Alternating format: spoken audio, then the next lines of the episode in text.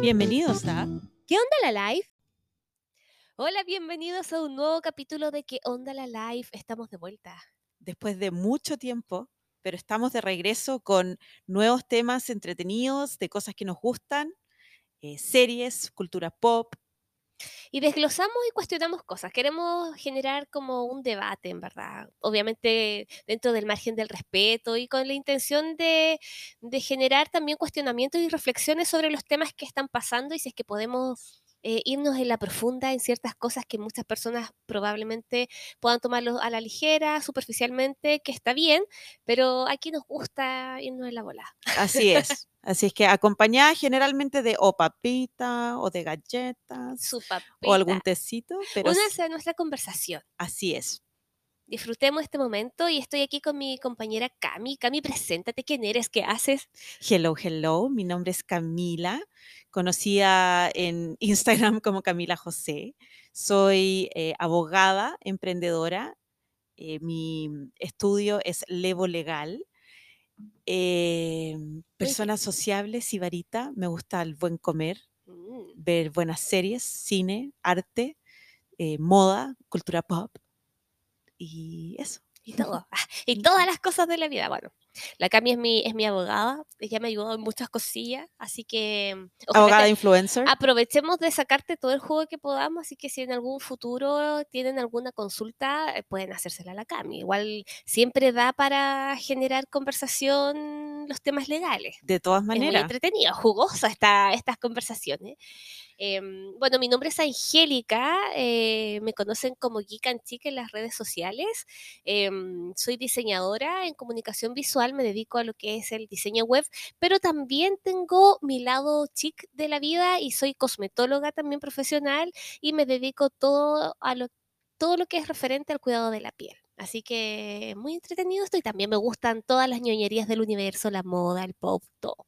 Me gusta todo. Y tienes un blog fascinante, además, Ay, qué entretenido. donde o sea, hay de todo, información de sí, cualquier cosa. hay de toda información, así que pueden visitar geekandchic.cl eh, y buscar información. Van a encontrar contenido muy random, pero interesante y en algunos casos bastante eh, informativo para las personas que buscan consejos o tips de algunas cosillas referente a, las- a los temas que, les que les gustan. Pero van a encontrar de todo, desde ju- videojuegos hasta cómo teñirse el pelo. Así que Tal cual. Y por lo mismo vamos a complementar las cosas que nos interesan con la Angie, con nuestros conocimientos, a ver qué- qué cuestionamientos salen de qué onda la live. po. Y hoy día tenemos uno muy entretenido. Mm, juicy. Ya, démosle, partamos el capítulo con todo. Démosle. Con todo, Vamos. vamos.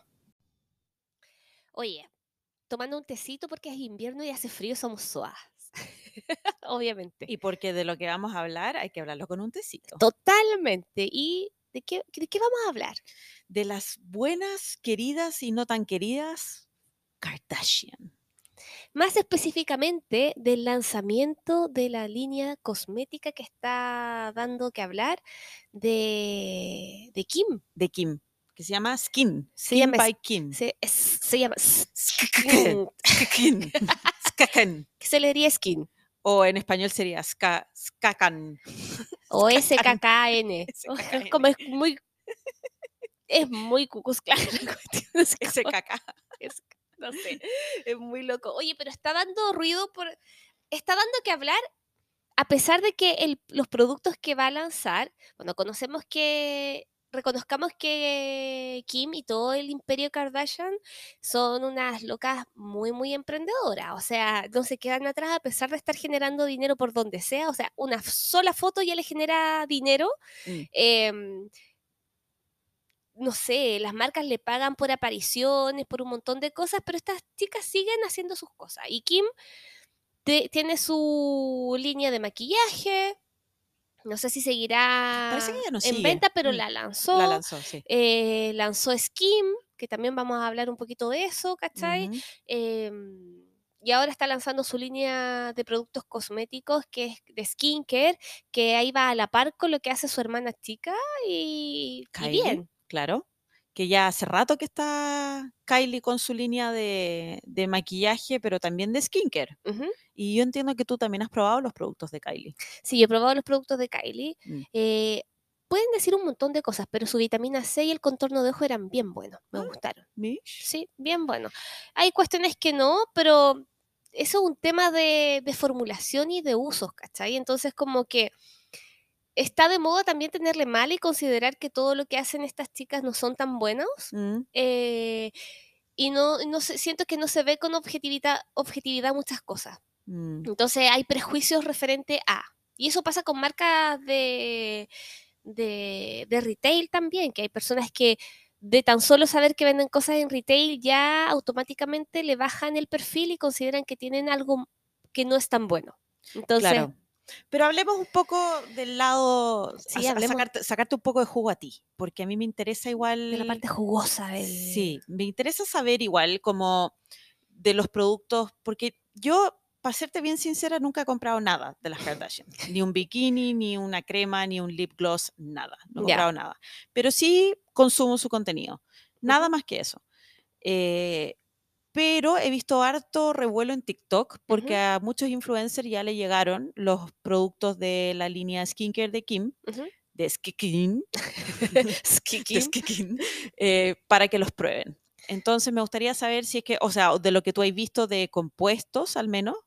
¿cómo se ven? O, O sea, mira, la línea se ve estéticamente muy interesante, minimalista dentro de todo, pero colores muy tierra, que es lo que siempre sí, muy Yeezy encontré. me encantaron. Sí, Mm. a mí me gusta, me gusta esa línea. Entonces, como que estéticamente están bien, tienen repuestos, refills, ¿cachai? Entonces, como que me parece un buen, una buena jugada ahí, aunque no va a costar muy más barato que eso. Eh, y de lo que aparece en redes sociales, porque tampoco hay mucha información, todavía no están publicados como el- los valores ni la lista de ingredientes desglosada completamente, sino que se habla de el activo principal que contienen sus productos. Mm. Entonces, dado eso, como que uno va viendo, son nueve productos los que van a ver en su línea, de los cuales cuentan con un limpiador, con un tónico, con un serum, con una crema, con dos tipos de aceites, eh, contorno de ojo y no me acuerdo qué otras cosas más, pero ¿Pero para distintos tipos de piel también? ¿O No. es un, No, es producto por... eh, o es, sea, como un tipo de producto? son dos serums, ahí está. Eh, no, es, es una línea, una Ah, sola línea, eh, que en verdad debiese ser efectiva para todo tipo de personas, pero quienes tienen una piel más seca, más compleja, hay productos que pueden seleccionar o sumarle lo que sería, por ejemplo, los aceites, porque tiene dos tipos de aceite que puede probablemente, yo asumo que es, es así, como les digo, no puedo decir nada porque en todo caso los influencers que les mandan estas cosas como que en general no dan mucho detalle, más que mostrar cómo se aplican las cosas y hablar Y son primeras impresiones también. Exacto, son primeras impresiones, es súper difícil, súper, súper difícil dar como un veredicto de algo que no se ha probado mínimo un mes. Claro. Y esto no es por ser pesada o decir así como, hoy que ¿por qué tanto? Y es netamente por un, tem- un tema de recambio celular de la piel, Mm, que desde que una célula, desde que una célula nace hasta que muere en, en la parte de la piel, en la epidermis, que es lo que nosotros tocamos y cuidamos básicamente con cosméticos, eh, se demora 28 días si es que tú estás en una edad eh, óptima. En la medida que va avanzando los años, este recambio celular se va eh, retrasando y se va demorando más. Entonces puede ser 35 días, 40 días, entonces es demora. Por eso una crema es difícil saber si es que funciona en menos de ese tiempo, porque en el caso de que lo pruebe una persona que está con, su ciclo menstrual, hay cambios, hay cambios de estación, hay cambios de un montón de cosas y un mes es suficiente como para saber la primera impresión si es que es o no es para ti. Obviamente siempre la primera impresión es efectiva porque uno también es muy sensorial. El, el cuidado de la piel tiene que ser algo entretenido, algo que te guste, algo que te invite a continuar usándolo, que tú sientas que, oye, esto lo siento rico. Más allá de ver el resultado después del mes, si es que de verdad la promesa que el producto te dice, así como, oye, esto te va a dar un glow, esto te va a atenuar mancha, esto te va a ayudar a tener una textura mucho más uniforme. Esos, esas promesas se ven después de un mes. claro. Pero la primera sensación, así como, ay, me gusta el olor, me gusta la textura, eso sí se puede Y ver. también son súper importantes. Y es súper importante porque de ahí va la decisión final si continúas o no continúas usando el producto. Claro.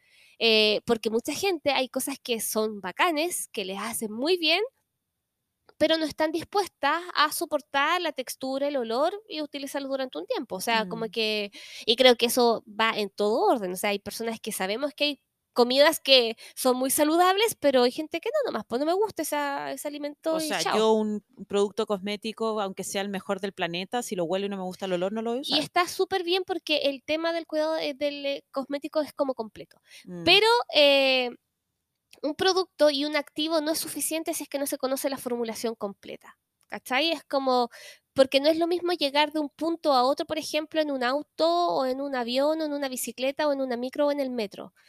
¿Cachai? El objetivo final también va a depender de cuál es tu transporte. Entonces, con esto quiero decir que hay productos cosméticos que dicen que tienen ácido hialurónico, que tiene vitamina C, que tienen niacinamida y miles de ingredientes o péptidos pero esos todos van a depender de cómo llegan a tu piel porque no es suficiente saber que tiene péptido o que tiene vitamina C. Tenemos que saber en qué está disuelto esta vitamina C, cuál es su vehículo. Y a eso Mm. me refiero así como los otros ingredientes. Si tiene agua, si tiene aceites, si tiene lípido, si tiene glicerina. Todo eso, eso va a hacer que el producto penetre o no penetre rápido, lento, bien, mal, si tomo la micro, si tomo el metro, si tomo un auto, si tomo un avión. ¿Cachai? Ahí están Entonces, las diferencias. Y claro. obviamente depende del vehículo y de la composición completa Mm. el valor final. Evidentemente, es más caro irse en Uber que tomar la micro. ¿Y por qué entonces hay tanta crítica al precio final del- de los nueve productos eh, si ni siquiera han salido Por todos lo los mismo, ingredientes? porque en el fondo igual son a primera vista, o sea, ya, de frentón si estamos pagando marca acá. La Kim va a- poner sus productos caros porque ella se quiere vender como producto de lujo.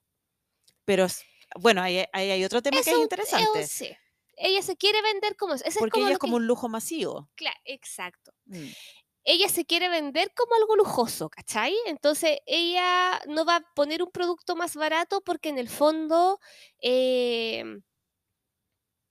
quiere generar como esa, ese target, quiere darle ese ese estatus a su producto, ¿cachai? Entonces como que un producto muy barato, lamentablemente hoy en día la gente aún piensa que pagar más es acceder a mejor calidad. Y eso en ciertas, en cierta- Discutible. es, es discutible, es discutible porque en el fondo, eh, si es que somos, si tenemos conocimientos de cómo funcionan los productos cosméticos, podemos conseguir cosas muy económicas y tener una calidad increíble. Pero ahí va de acuerdo también al- a, la- a- a que la gente sea entendida en el tema, ¿cachai? Es como, no sé, un tema de, calidad lo vamos a saber simplemente si conocemos cómo funciona. O sea, yo, por ejemplo, no sé nada de autos, ¿cachai? Entonces yo no sé si un motor de auto funciona increíble o no. Y yo, como soy un ser humano súper ignorante, obviamente voy a asumir que el, auto más caro es mejor porque debe tener los mejores motores, no sé, las mejores cuestiones, las mejores tuercas, ¿cachai? Pero si alguien es súper entendido, pueden comprar un auto increíble eh, a precio barato o pueden mejorarlo con, no sé, o como los computadores, ¿cachai? Pa- Pasa lo mismo con, el, co- con, la cosmética. En el fondo, depende también si tú conoces harto o poco, si es que puedes hacer buenas combinaciones a bajo costo o no.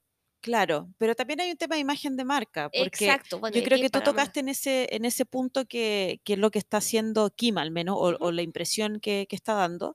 Y con esa analogía a los autos igual es interesante, porque si yo compro un Mercedes, Mercedes tiene una gama de que, no sé, parten 16, 17 millones de pesos y puede costar hasta, no sé, sobre 200 millones de pesos, te invento. Yo sé que hay un Jeep que cuesta 120 palos. eh, pero si uno no es entendido, tú decís, ah, no sé, esa persona anda en un Mercedes y te subí y es como puro plástico, versus el que anda en el Mercedes que cuesta 120 millones de pesos, que es otra calidad por dentro, Bueno, la misma marca.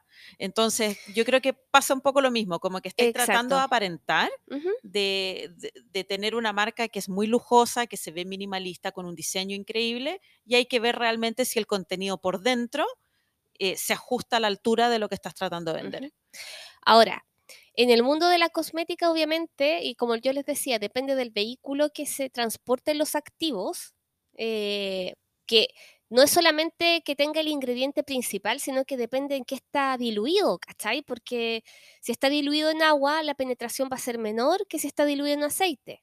Pero si Mm, está diluido en aceite, es más probable que haya más gente que no le guste la textura. claro. Entonces tienen que crear fórmulas y combinaciones especiales para que logre penetrar profundo, que llegue a las capas más profundas y más rápido y que sea de rica textura. Entonces eso va encareciendo también los productos. Y ahora depende también de los activos, porque la vitamina C es un ingrediente muy barato. O sea, la vitamina C se usa hace décadas. O sea, está súper estudiado. No tienen que hacer más estudios o más investigaciones detrás para saber que esto tiene efectividad.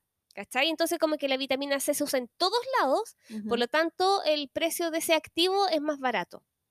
Ahora, ¿cuál es el tema? Que la vitamina C es un producto que es tan maravilloso, pero tiene un contra que es una- un activo súper inestable y que eh, puede generar irritaciones en las pieles de las personas, ¿cachai? Entonces, ¿qué es lo que están haciendo? Se están desarrollando nuevos tipos de vitamina C.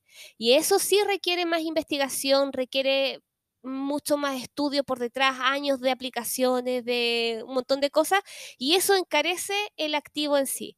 Entonces, los activos nuevos, por ejemplo, los péptidos, eh, los nuevos tipos de ácido hialurónico. El ácido hialurónico es súper, súper barato en su, en su forma básica, ¿cachai? De hecho, hasta el lavalosas tiene ácido hialurónico el día de hoy. La, el detergente, yo creo que le van a poner.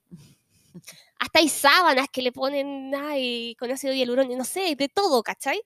Eh, pero obviamente para que penetre, para que tenga mejores formas, la, van mejorando y van mejorando también los, los activos y los vehículos en el cual esto se, se transporta a, a la piel, ¿cachai? Claro.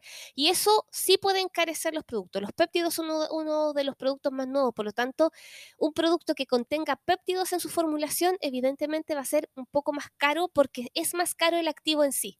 ¿Qué ¿cachai? producto de la línea de skin tiene péptido?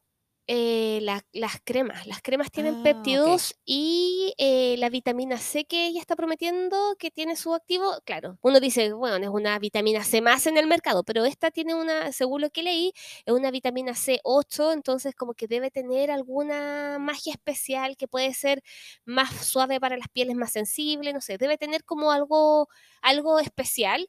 Eh, no la he investigado bien como para conocerlo, pero eso sí puede ser algo que justifique el valor del precio, que Ok. puede ser más caro. Pero ojo, ninguno, ningún, ningún producto.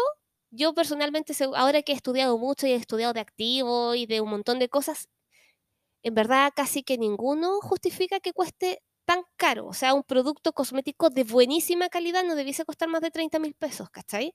Eh, Ya. eso sería, no sé, pongámosle 30 dólares. Pero Pero eso en términos de producto en sí. de pero producto en sí. súmale, súmale la marca. Exacto, pero eso se le suma a la marca, un montón de cosas. Entonces, Mm, lo que está vendiendo Kim, tengo que verlo, tengo que ver como la formulación final y probarlo para decirte si es que vale o no vale la pena el producto y si es que vale la pena como ya, sí, le pago a la marca, ¿cachai? Porque nosotros ya le pagamos a marca, o sea, si uno va a las tiendas de retail, tú puedes encontrar Lancome, Clinique, eh, y esos productos valen más caros de lo que está ofreciendo Kim, ¿cachai? Claro. Entonces, tampoco es que sea algo tan increíblemente costoso, porque hay gente que lo paga, pero sí es costoso para un bolsillo promedio, ¿cachai? Entonces, como que ahí hay que ver qué tal el resultado de la cuestión, pero hay productos que sí justifican que cuesten más caro. Este no está increíblemente costoso, pero hay que ver ya aplicarlo. A ver si es que nos está vendiendo la pomada o si es que efectivamente el producto es innovador y es bueno, pues, ¿cachai? Y justifica un poquito su precio. Ahora, tampoco sabemos si es otra de las jugadas de marketing de Chris Jenner. Bueno, y ahí entramos a otro problema, pues, ¿cachai? Bueno, la gente, para, para empezar, la gente se asusta y dice así como, ¿para qué hizo nueve productos? O sea, existen nueve productos en su línea, pero ojo, no es neces- necesario que una persona se aplique nuevos tipos de productos en una rutina. O sea, eso es absurdo. Sí, yo No- leí no por se ahí gente que eso. criticaba como su línea completa cuesta 630 dólares, ¿cómo es posible? Son nueve productos, no es necesario. Pero como que esto los, los coreanos lo resolvieron hace un montón de tiempo. Sí, lo que pasa es que Fue una propuesta que, que- que- o sea, en el mundo cosmético ya está súper resuelto, pero para alguien un poco más ignorante que recién se está metiendo en el mundo de ya no sé qué ocupar y, y de repente le dicen, bueno, tienes que hacer 9, 10 pasos que he vuelto loco y decir, tengo que desembolsar qui- 500, 600 lucas y demasiado. perder dos horas al día. No, o sea, Mm. al tiro decir, no, no voy a comprar esto. Pero no es tan así. Claro, no, no es así. O sea, obviamente, o sea, ahí hablan detrás porque no, no, no saben lo que hace cada producto y para qué paso se usa y Claro. quiénes deben usarlo porque los nuevos productos no son necesarios, ¿cachai? O sea, como que para empezar. Ahora, yo personalmente creo que hay productos que son súper reemplazables. O sea, que un jabón cueste treinta y tantos dólares es muy estúpido. Por más que tengan los mejores ingredientes del universo, Sigue siendo un jabón. La cuestión no va a estar más de 30 segundos, un minuto en tu cara y tú lo vas a botar por el agua. Entonces, como que sí tiene que ser una buena formulación y todo para que no te irrite y no genere problemas, pero no se justifica que un jabón cueste 30 lucas. O sea, váyanse a la mierda. Lo Mm. siento, Kim, aquí no te la compro y aquí no se la compro a nadie porque hay muchas marcas que quieren meterlo y hablo también de marcas profesionales y todo, que es como, ya, esto es como para darle también placer y olor rico a la gente y que sientan que están teniendo un, un tratamiento de lujo, ya, te lo, te lo puedo vender, ¿cachai? Pero de todas maneras no tiene sentido porque no va a haber más efecti- mayor efectividad en tu piel esos ingredientes mágicos que se, su- se supone que tiene, ¿cachai? Claro. Entonces, bueno. Pero ahí pasemos a otro tema, porque ya me alargué mucho con el tema de los cosméticos. Si quieren conocer más, pueden escuchar eh, ir a visitar Chic, mi cuenta. Eh, hice, hice un libro de, sobre cosmética también junto a Jo Charlotte, que es mi, mi partner, en el otro podcast que se llama Revolución Skincare, donde ahí nos vamos en la bola, en las ñoñezas de, De del skincare. que- skincare, que lo pueden leer pueden, y, y damos con eso. Pero aquí hay algo que yo me quiero aprovechar de la, de la Cami, porque esta línea de Kim que está lanzando no viene solamente con, con una oleada de comentarios sobre la formulación de la cantidad de productos y su valor, sino que viene con otras polémicas más que es la marca. La marca de Skim, SKKN en el fondo, eh, es una marca que Kim quiere registrar, pero está teniendo problemas porque esa marca ya existe exactamente igual, con la diferencia que tiene un más al final, es más al final. SKKN más, y hay otra que se llama SKN. ¿cachai? SKN, sí. By Lori Harvey, que Claro. otra.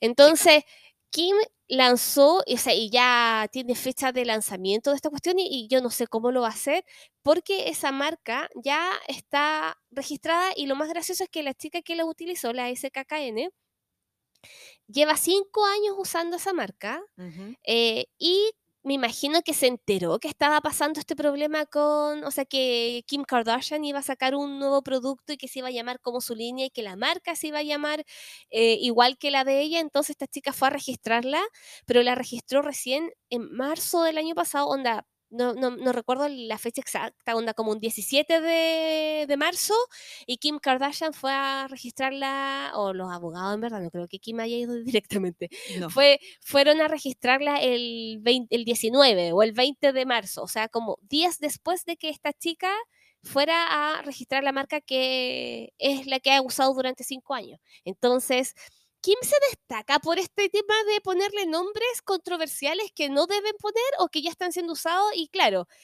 la gente debe sentirse como, o, o ella debe sentirse toda poderosa, que es como, filo, yo puedo pagar 100 mil abogados y, y pelear esta marca, ¿cachai? Es como que, no sé. Claro. Eh, ¿Cómo funciona esta cuestión?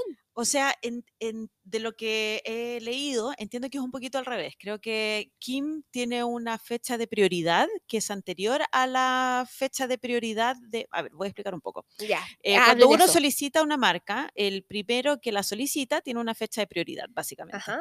Entonces, esa fecha de prioridad a mí me dice, bueno, yo tengo prioridad sobre esta marca, sobre otra persona que la vaya a solicitar en forma posterior a mí. Perfecto. Aparentemente, Kim tiene una prioridad que es anterior a la de ese KKN más. Sin embargo, lo que tú dices es, lo, es donde está el conflicto. Esta persona ocupaba la marca hace mucho más tiempo que Kim. Eh, actualmente ese proceso sigue en juicio. Ellos están con oposiciones cruzadas, que se Ya. llama. O sea, hay dos juicios marcarios. Uno que se lo puso eh, esta chica Kim y aparentemente Kim se lo puso a ella. Entonces están las dos en contra para ver quién va a ganar al final. Claro. En Estados Unidos, a diferencia de lo que era la ley antigua acá en Chile, eh, eran- es necesario probar el uso de la marca. En Chile hace dos o tres, tres semanas atrás se cambió la ley, donde recién ahora es necesario usar una marca para mantenerla viva. Hasta hace tres semanas tú podías ser un, un personaje, una empresa que tenía una marca por 20, 30, 40 años, no, ocuparla nunca y seguía siendo tuya. Entonces se está ajustando más a las normas y a las líneas internacionales de uso de las marcas, eh, como lo que pasa en Estados Unidos. Y, y el debate, si bien es discutible, eh, porque las marcas, o sea, yo no he leído el, el caso detalladamente para ver qué es lo que están alegando las partes en, en términos legales de derecho, sino que he leído un poco más como quién, quién tiene la prioridad, en, en qué estado están Ya. las solicitudes. Eh, pero es interesante saber porque al final todo se reduce a un tema de prueba, de, de creación de marca, porque tú aunque tengas la intención de usarla, la intención al final no sirve de nada. Si tú no la has ocupado, si tú no logras tener pruebas suficientes de uso, eh, la marca se, se va a ir a, a- a su legítimo creador, por así decirlo. Entonces, se reduce a un tema de prueba. Es importante por eso cuando tengan chicas, chicos, nenes, nenes, gente que está escuchando, cuando tengan una idea, regístrenlo. Las ideas no se protegen, por favor. ¿Y se Eh, pueden registrar las ideas? no, las ideas no se protegen. Ya. O sea, lo- los modelos de negocio no se protegen, los software no se protegen. Eh, pero una idea, tengo una idea, no, aterriza la idea, registra, registra la marca, registra. Ya, eso. Sí, es- eso hay que aterrizarlo. Eh, entonces, si tú tienes una idea que todavía no vas a poder desarrollar, no sé, te creaste una marca, registra la marca. Eh, empieza a ver cómo puedes ir juntando pruebas que dan, que dan cuenta del uso de tu marca, tarjetas de presentación, no sé, salir en, en diarios, en podcast, en, Bueno, redes sociales Redes igual, tener- sociales. Tener, la red social activa en, el en. Google, en sí, exactamente. Pero si después yo alego, bueno, pero yo, yo tengo mi marca, eh, tengo un puestito hace cinco años, pero y, o sea, no, me, no, no es comparable con una marca lanzada por Kim Kardashian, que es una marca que es inconfundible con tu marca, aunque sea un puestito. Y ahí hay otro, es otro debate, como el, el del, el del empresario gigante, las marcas gigantes versus la gente que está tratando de surgir. Pero por lo mismo es, es necesario que las empresas chicas protejan sus activos intelectuales. Pero en este caso, entonces, esta chica no tendría cómo pelearla.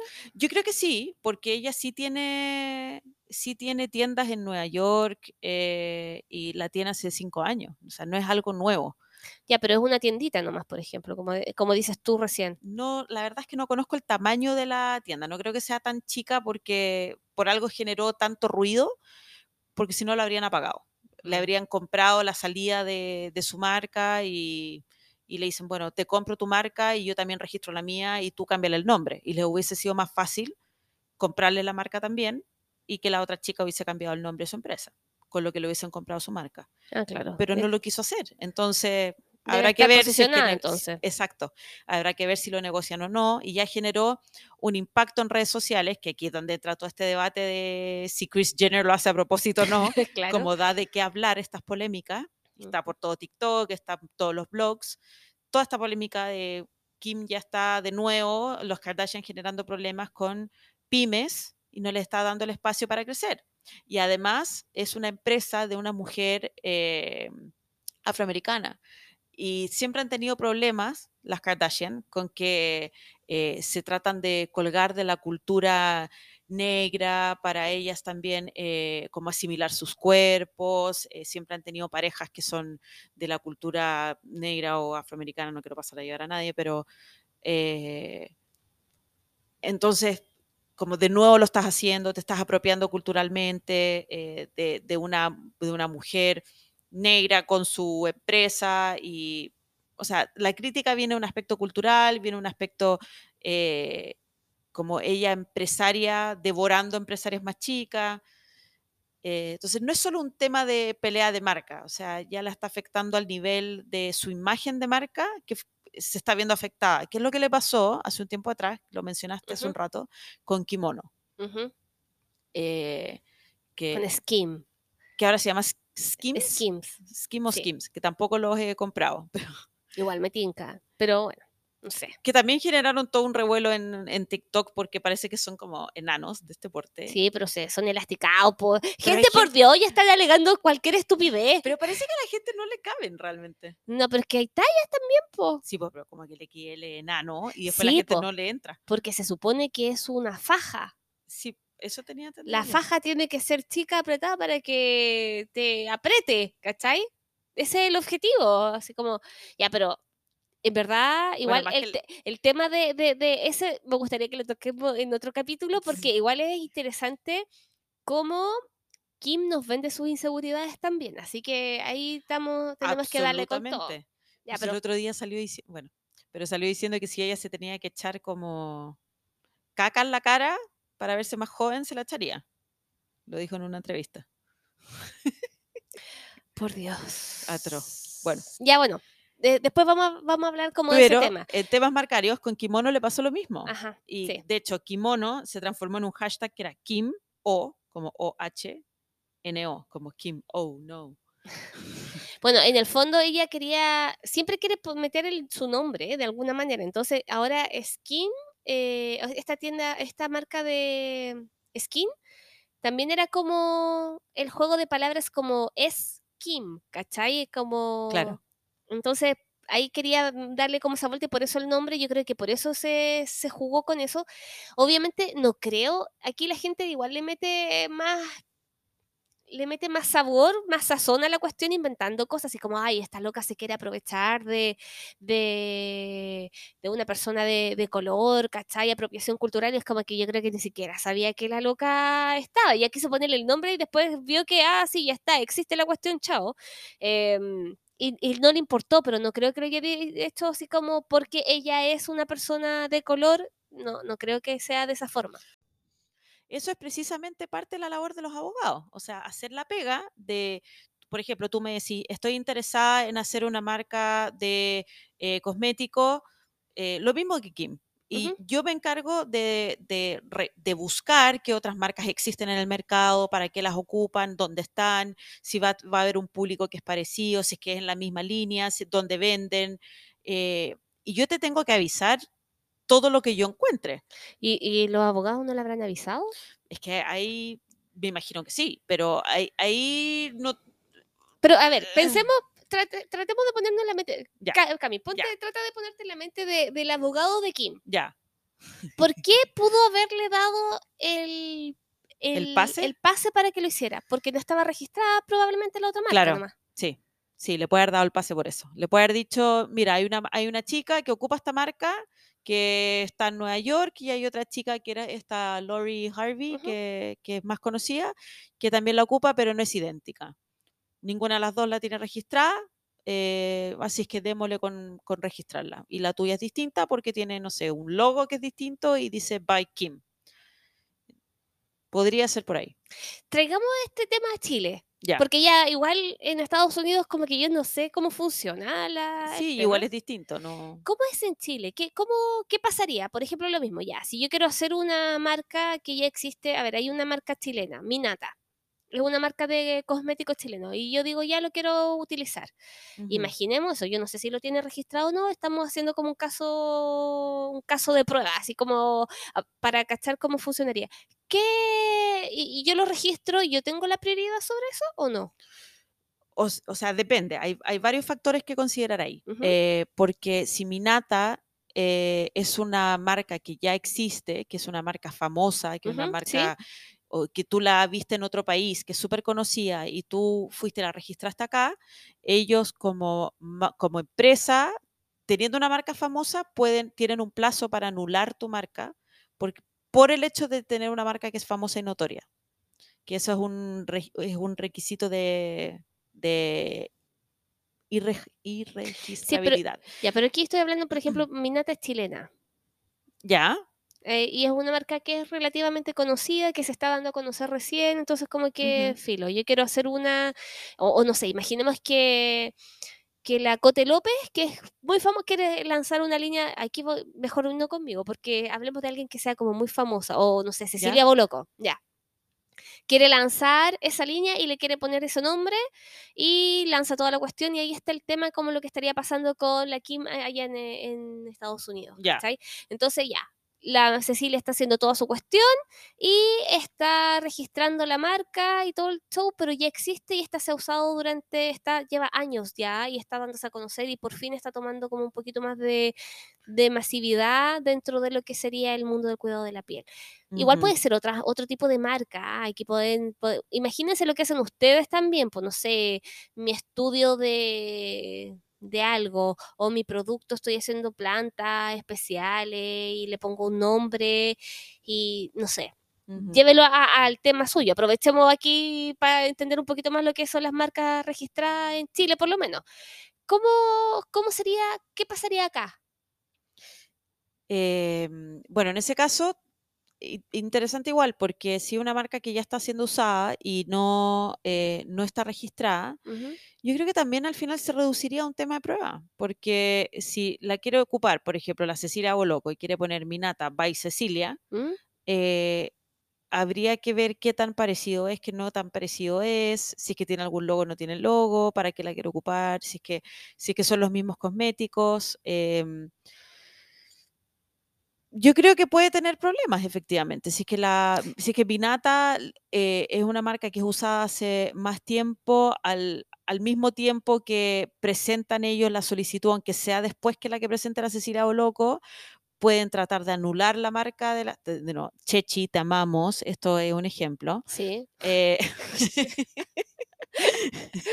es que me encanta, Pensa- pensando en que Cecilia Boloco escucha este programa, Es que- obviamente. es que me encantan sus lives, tía Chechi, te amo. Eh, pero, eh, claro, o sea, podría haber eventualmente, si es que se registra un caso de nulidad, eh, porque es una marca que ella registró a sabiendas que existía una marca. Pero no existe eso del dolo ahí. Es que, claro, podría, si es que, si es que hay un eventual, más que dolo, mala fe, porque tú sabías de la existencia de esta otra marca Minata y podría ser anulable, por así decirlo. Ya, pero y si Cecilia Boloco dice, ya, pero yo voy a llamarme Minata by Cecilia Boloco. Igual la puede vender, aunque sea la misma categoría y ahí el tema es como ah, complicado. ¿Cómo funcionan las categorías? Es que las categorías, sí, es que es difícil, es que si son los mismos, mismos productos, Y la y de, otra de- de marca- skincare. claro, y la no otra marca, mismos, y si Minata no está registrada y la solicita primero Cecilia Boloco, va a ser más complicado para Minata, la, la, la que lleva más tiempo vendiendo, ganar su juicio. Porque se va a tener que oponer, de- si es que pierde igual una posición, va a tener que presentar una nulidad, o sea, se le va a hacer mucho más cuesta arriba que si hubiese solicitado su marca antes nomás. Por eso es importante protegerla desde el día uno. Entonces puede que lo hagan igual, pero le va a costar más tiempo y un juicio de nulidad le puede costar años. O sea, no, ya no estáis hablando de un proceso de solicitud de marca que te demoráis 6, Claro. 10, 12 meses. Es que ahí está el tema, pues, ¿cachai? Entonces, como que hablamos de, de también el- el- los recursos que tienen estas personas. O sea, como que claramente no podemos comparar lo, lo que imaginamos que tiene una persona que tiene mucho, mucho dinero Claro. y comparado con otros que están armando su negocio, ¿cachai? Entonces, como que pagar a abogados y un montón de cosas debe ser más complicado, pues más caro eso. Claro, pero a la larga te va a salir mucho más caro si es que no lo hiciste desde un principio por desconocimiento. Bueno, aquí claramente es que si, te- si tienen una idea, registra, o sea, si tienen el, el nombre de su proyecto, da lo mismo lo que sea, negocio, producto, nombre de. Servicio, restaurante, eh, e-commerce, lo que vayan a hacer, regístrenlo. Lo tienen que registrar y eh, de esa forma es más fácil evitarse esos problemas, pero ahora también entra otro, yo no tenía idea, y es lo que te comentaba a ti, ¿eh? muy chistoso, porque yo registré Chic, Ujú. lo registré hace años, pero lo registré en una categoría y yo estaba feliz, dije, ya, mi nombre es registrado, que venga alguien a usarlo y lo, lo mandamos a la porra. No, nadie lo usa en todo caso, nunca he tenido ese problema, así como que algo que no es muy interesante probablemente para algunos, pero ¿qué es lo que pasa con, con esto? Pues, ¿cachai? Que me di cuenta y lo que tú me comentabas era como que hay muchas categorías y esto me protege solamente en la categoría que lo tengo registrado y en un área de la categoría más encima. ¿Cómo qué? ¿Más por qué? Exactamente, hay 45 clases que son a nivel mundial. ¿Mm? Y si tú lo tienes registrado, por ejemplo, para cosméticos de clase 3 y lo tienes registrado específicamente para eh, solo cosméticos, solamente va a proteger cosméticos, no va a proteger todos los productos de la clase 3. O lo quieres registrar para, no sé, cinturones, solo va a proteger cinturones, no va a proteger todos los productos de clase 18 y así. Lo mismo con los servicios, con, con todo lo que quieras proteger. Mm. Entonces, es bueno saber desde un principio, cuando uno tiene esa idea, también qué proyección va a tener. Porque si uno cree que esa idea está dentro de un espectro, partir con algo y después ampliarse a otra cosa, es bueno comentarlo, asesorarse y comentárselo a la persona con la que se está asesorando, porque si es que ese producto o ese servicio está en la misma clase, es mejor pedirlo al tiro, en vez de pedirlo para una sola cosa. ¿Me explico? Por ejemplo, si yo tengo bolsos, mochilas, cinturones, están todos en la clase 18, pero yo quiero partir vendiendo bolsos. Y yo te pregunto, ¿pero eventualmente te gustaría vender mochilas y cinturones también? Sí, también me gustaría vender mochilas, y cin- pero entonces pidámoslo al tiro para las tres cosas, en vez de haberlo pedido solamente para bolsos. Entonces, te ahorraste después tener que volver a pedir la marca para la misma clase para que te cubriera productos que los podías haber pedido anteriormente. Pero esas son como subcategorías Son subcategorías dentro de la misma clase, exacto. y se paga por, por cada un, por cada subcategoría. se paga, no, se paga por cada, hay países donde sí, se paga por cada subcategoría, pero acá no, acá se paga por cada clase. Es, son Ah, tasas por cada clase. Entonces, si tú quieres nombrar todos los productos de la clase, lo único que te sube el precio es la publicación, pero no te sube el precio por, eh, por la cantidad de productos que tú nombres de la clase. mm, Sin embargo, te puede generar un conflicto también, porque si, por ejemplo, hay alguien geek and chic de bolsos, pero no así de, bueno, cinturones igual se parece, pero otro producto de la clase 18, eh, hay, hay principios donde pueden haber dos marcas que son incluso idénticas, pero si protegen productos que son o servicios que son distintos, las dos pueden ser registrables.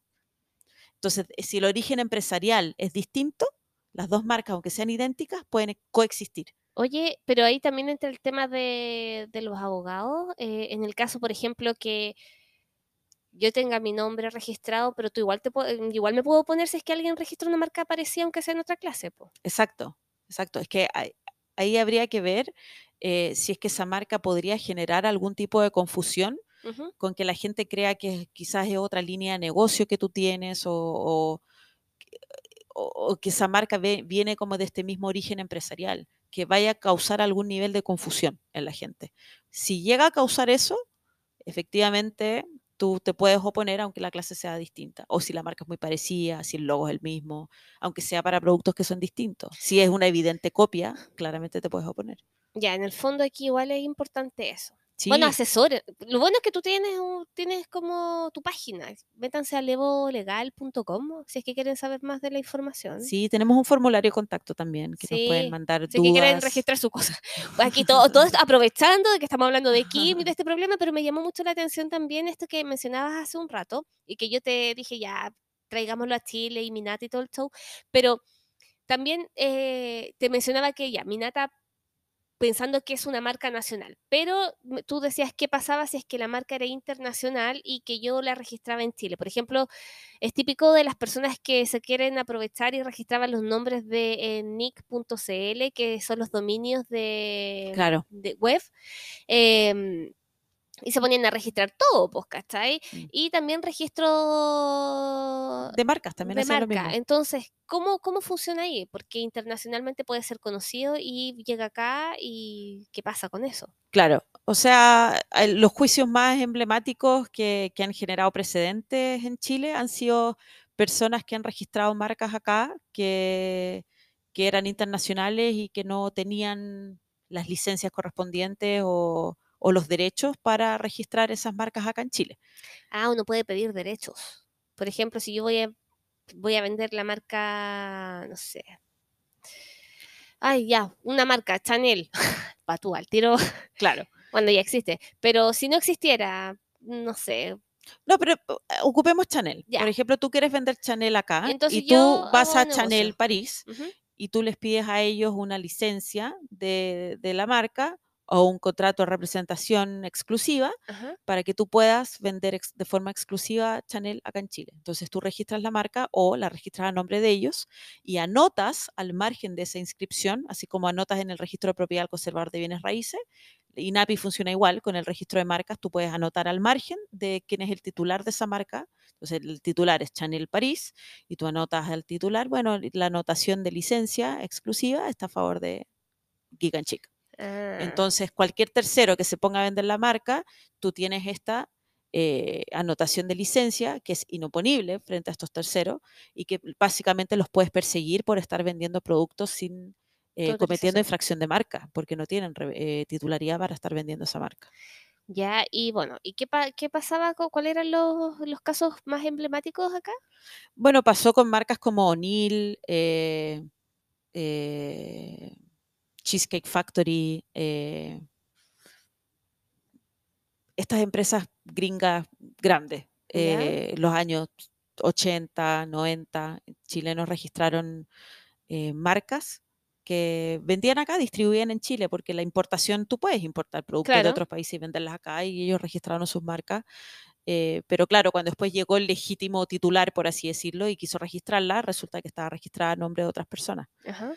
Entonces, eh, son casos emblemáticos que, que ha resuelto el INAPI y los tribunales acá en Chile eh, respecto a, a esos casos que han sido interesantes. O sea, son sumamente discutidos, pero Pero ahí ganó Eh, la empresa internacional. no siempre. Pero por otras cosas, porque han habido cambios de ley entre medio, hay, hay, unos, hay unos factores legales medio quisquillosos por ahí en algunos casos, Ujú. pero generalmente sí, o sea, generalmente se, las marcas, estas famosas, quedan an- de titularidad de quién es su, su dueño. No así en países como China, por ejemplo. ¿Mm? China eh, es un depredador marcario que es el número uno en la lista roja a nivel mundial, porque China eh, se rige bajo los principios que en inglés se conocen como first come, first served, ¿Mm? como que llega, el que llega primero gana, básicamente.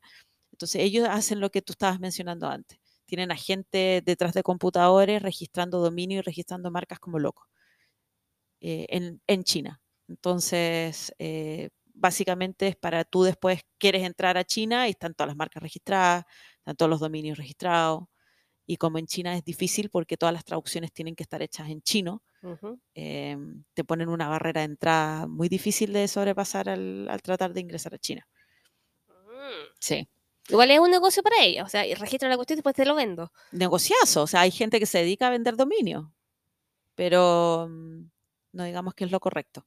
Pero por eso es tan importante que cuando uno tiene esta idea inicial, destinar un poquito de lucas Ujú. dentro de, si ya tienes un presupuesto para hacer todo tu negocio, yo siempre he pensado lo mismo, como que si dentro de ese presupuesto no está dejar todo lo legal en orden, hay que cuestionarse un poquito el negocio, porque eh, es parte de echar a andar la máquina. Parte de echar a andar la máquina significa tener tu sociedad activa, eh, que todo esté en orden, le- los, los trabajadores con contrato de trabajo, eh, tu página web que cumpla con el CERNAC, y dentro de registrar tu marca o de hecho todo lo que corresponde, tu patente. Oye, y aquí, bueno, pero también existen como problemas como lo que le pasó a Kylie ahora, porque ya también está fresquita esta, esta noticia que Kylie quiso registrar su nombre, pero se opuso Kylie Minogue, obviamente. ¿Cómo es esto de registrar el nombre? Porque es como que yo diga, ya voy a registrar el nombre Angélica, y es como, loco, o sea, significa que nadie más se va a poder llamar así en la vida, ¿qué onda? eh, claro, el registro de nombres, pero se puede, se puede registrar los nombres, pero no... eh, ¿Cómo se dice? Es como que voy a registrar el nombre Camila. Jodiste, no podéis llamarte Camila. o sea, sí, pero son súper específicos, o sea, no... Y lo y, y gasto y lo pongo en todos los Claro, por en eso, todas las categorías. por eso está esta pelea, y, y- y entiendo que lo ganó Kylie Minogue, Sí. Porque Kylie Minogue registró su marca hace muchísimo tiempo, ujú. y Kylie Jenner la ocupa exactamente para lo mismo que Kylie Minogue, porque las dos son de ese nivel de celebrities, y, y- pero creo que eh, Kylie lo quería registrar para todo, porque básicamente ellas lo ocupan para desde marketing hasta Sí, perfumes, todas las cuestiones. todo. em, Bueno, Kylie Jenner también. No, claro, eh, me refería a Kylie Jenner, eh, que ella lo ocupa más para más cosas que Kylie. Minogue, entiendo.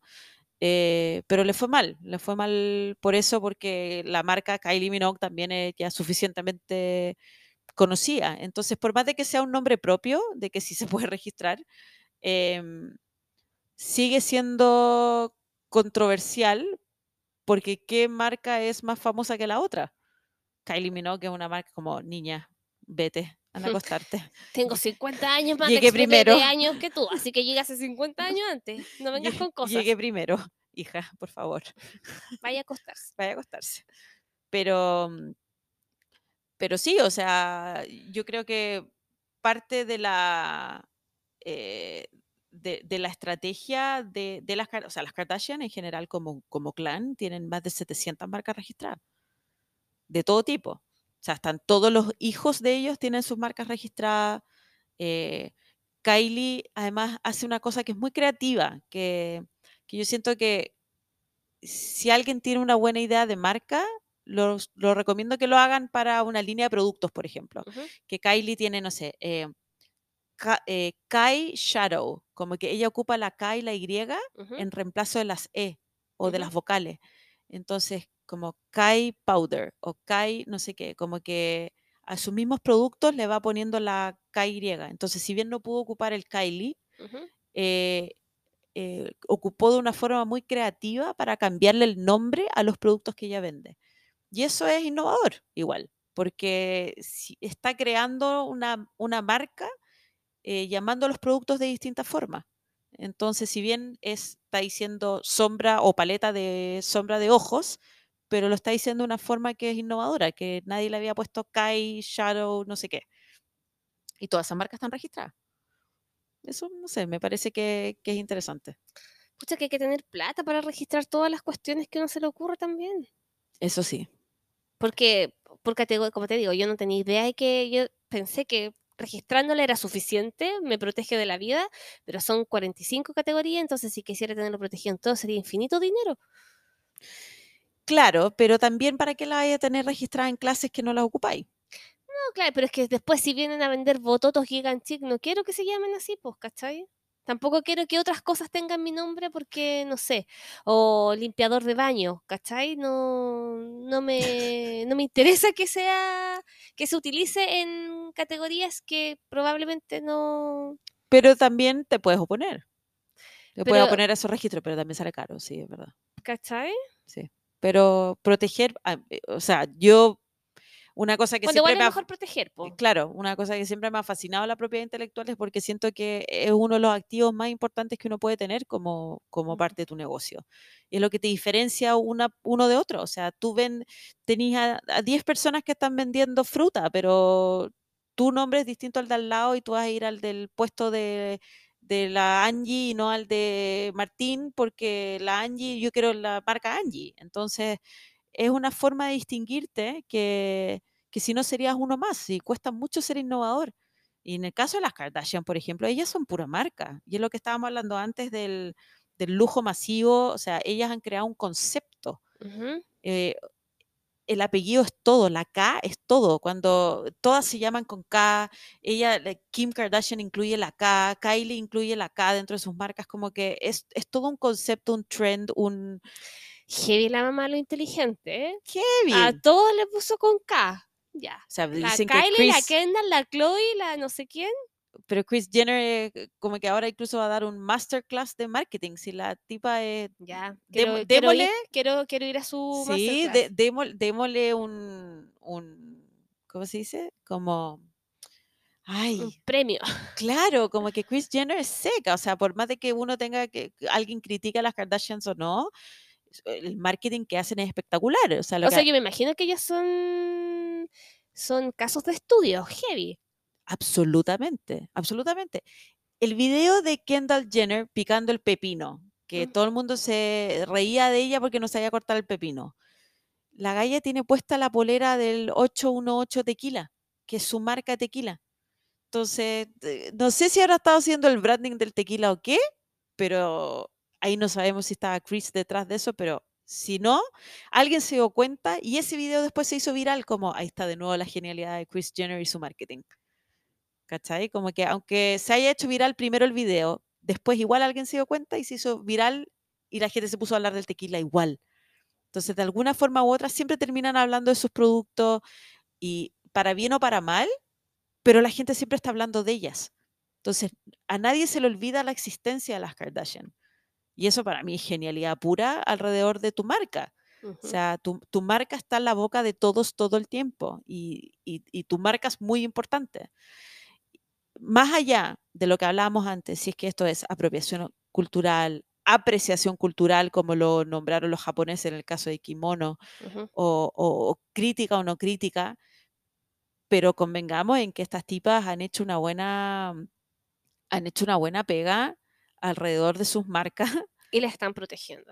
las están protegiendo y les está yendo bien. Entonces, no sé, yo creo que, yo creo que hay, ah, hay que sacarse el sombrero de que, de que tienen, tienen un buen marketing al menos. Sí, a mí me preguntaban eso, así como que si consideraba que las, los productos de, de Kim eh, iban a ser lujo son considerados de lujo y en general como que me cuesta un poquito como llegar al lujo porque el concepto que existía hasta el día de hoy o hasta hace un tiempo de lo que era el lujo era algo exclusivo, que no era algo masivo.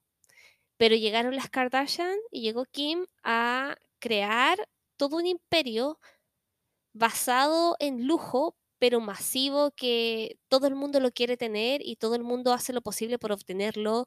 Eh, son cosas caras, pero son accesibles, son cosas de buena calidad, pero igual, no sé, como que de alguna manera acerca este mundo ilusorio de exclusividad a la masividad. No sé cómo lo hará. De todas maneras, mm. esa línea dentro del mundo todavía lo considera o sea, la gente que está metida en el lujo, lujo, lujo, lo encuentra lo más chabacano del universo a las Kardashian y todo lo que usan y lo, como que no, pero da lo mismo, aquí la masividad y la exposición que ellas generan es como más importante porque crearon un nuevo concepto, ¿cachai? O sea, y si sumáis entre todas las Kardashian, los seguidores de Instagram creo que superan los 2 billones de personas, es una locura. ¿En serio? Sí, o sea, solo Kylie tiene 320 millones, Kim tiene 300 más, eh, la otra tiene 250 y así van. Muchos. Entonces suma que son 5 o 6 personas, una locura, es una locura. Entonces, sea lujo, no sea lujo, pero convengamos en que es masivo y que todo lo que, lo que tocan genera discusión, genera conversación. Genera oro. genera dinero, y claramente. y muchas lucas. Qué heavy. Mm. Qué heavy. Lo que iban a hacer, qué inteligente. Pues bueno, lo que quería, los objetivos. Pero aquí aterricémoslo a la realidad también, porque esos son casos. No es algo que sea fácil de repetir. Pero em, con esto quedamos como le damos como la redondez y le damos el fin al capítulo porque estuvo súper entretenido y súper informativo. O sea, creo que aquí nos fuimos en la profunda, pero en la profunda legal. Me gusta. Pero también de skincare. Sí, no, también, ¿cachai? Porque ahora voy a estar atenta a la lista de, activos cuando salgan para ver si vale la pena probar, qué probar. Bueno, seguramente te voy a escribir como ya. ¿Compro algo o no? Sí, no. Yo estaba esperando grabar esto para hacer mi reel referente a lo de a lo que pensaba de la nueva marca como preámbulo al lanzamiento de Skim. Sí. Entonces dije, ya, voy a esperar un poquito, voy a ver qué onda. Pero igual, eh, Cuéntenos si, encuentran algún tema como de estos cruzados, porque con la Angie tenemos muchas cosas en común que, que terminamos hablando siempre las dos como, como de estos temas que llegamos por ejemplo, no sé, ya, no sé, nos gusta Stranger Things. Y Stranger Things hay una canción y yo le digo como, esa canción fue plagiada o no sé qué. Y, claro. Y, y, así nos vamos como en la volada y así nació que onda en la live, básicamente. Me gusta porque dejaste el tiro un tema para el próximo capítulo. O sea, no sé si hay un plagio una canción en Stranger Things. No, no, no, no, pero igual el tema de cómo lo hacen los artistas cuando hacen como como que se inspiran en otras obras. Es heavy esa cuestión. y ahí le damos con uh. eso. Y ahí vamos con las canciones, cómo le metemos. Eso rato, eso está El rato para cachar qué onda, porque ahora hay tanto trapero usando pistas y bases de otros grupos, de otras. Es como hay que entender eso. Para los que quieran hacer, comenzar su su carrera artística, la próxima semana probablemente estemos hablando de eso. Entretenido igual. Tal cual. Y si se les ocurre algún tema también que quieran escuchar o conversar, avísenme. Démosle. Así Ya, es, gracias por escuchar hasta acá. Fue un programa entretenido. Sí, muchas gracias. Nos Nos vemos. vemos. Chao. Cuídense. Chao, chao.